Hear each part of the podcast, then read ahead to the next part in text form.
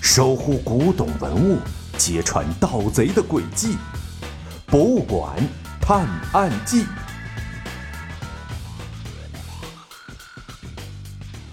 第七十六集：火场逃生。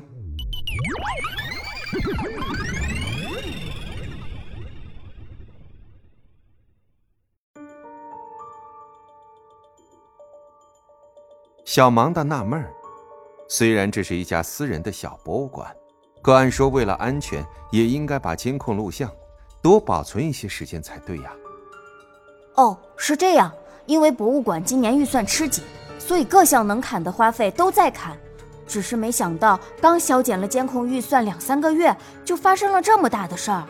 带着小芒到他们来监控室的博物馆工作人员向他们解释着原因。啊？嗯，这样嘛？小芒的听完这个信息，若有所思的用手搓起了下巴。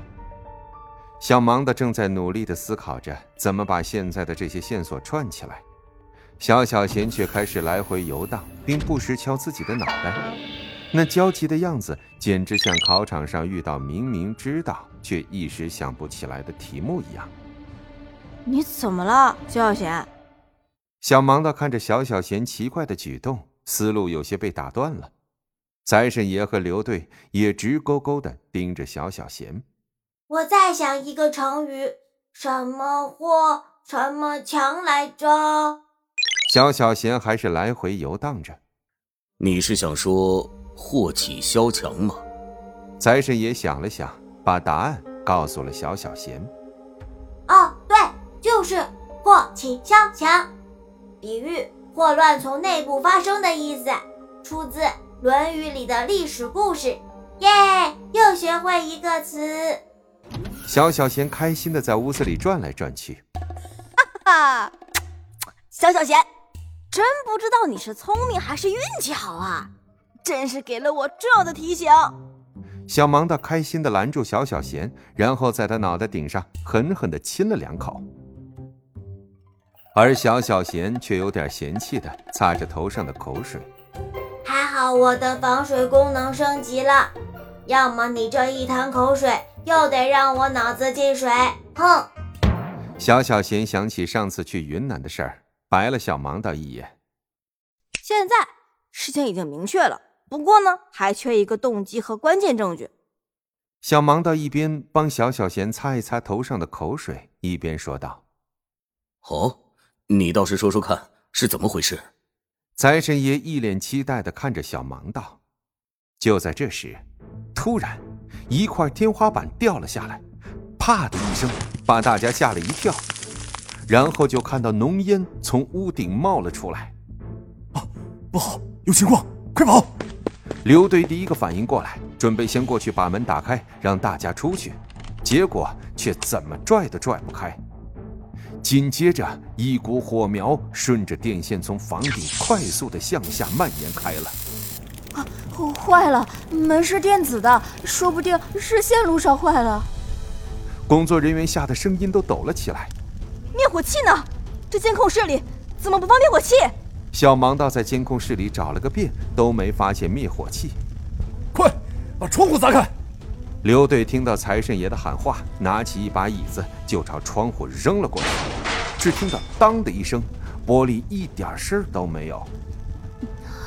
没用的，那是世界上最结实的钢化玻璃，砸不烂的。工作人员咽了一口唾沫，声音依然显得战战兢兢。我看了，房顶的火不大，只是烟有些大，大家可以顺着这个通风管道爬出去。大家慌乱之中想办法的时候，小小贤屁股一喷火，窜到房顶观察了一下。顺着小小贤的指引，刘队打开通风管道的口，先把小盲道拖上去，然后小盲道和小小贤在上面拉着刘队，在下面拖着把财神爷送了上去。最后，刘队和工作人员也进入了通风管道，然后大家一起顺着通风管道往外爬。前面被风扇挡住了，怎么办啊？爬着爬着，前方出现了一个正在旋转的电风扇。小盲道一时不知道该怎么办，只好回头向大家求助。我来看看。刘队准备从财神爷身上爬过去，看看有没有办法把风扇挪开。可是，当他爬到财神爷和小芒的中间时，咣啷一声，通风管道被压坏了，几个人哗啦啦顺着管道掉了下去。哎呦！几个人摔得可不轻，尤其是财神爷，由于双腿瘫痪，落地时也没有个缓冲，重重的摔在了地上。财神爷，你怎么样啊？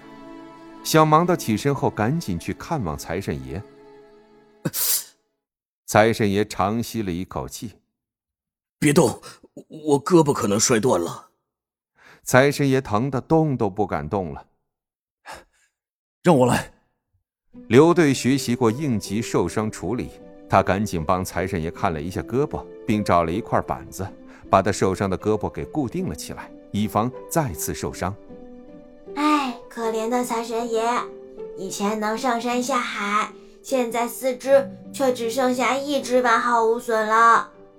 小小贤看着财神爷的样子，感慨道：“知足吧，如果不是那个纸箱接了我一下，说不定我就去见我的祖先，真正的财神爷范蠡了。”财神爷用仅剩的完好无损的右手指了指旁边的一个纸箱子：“哦，这纸箱你砸了一下，居然完好无损。”怎么会这么结实呢？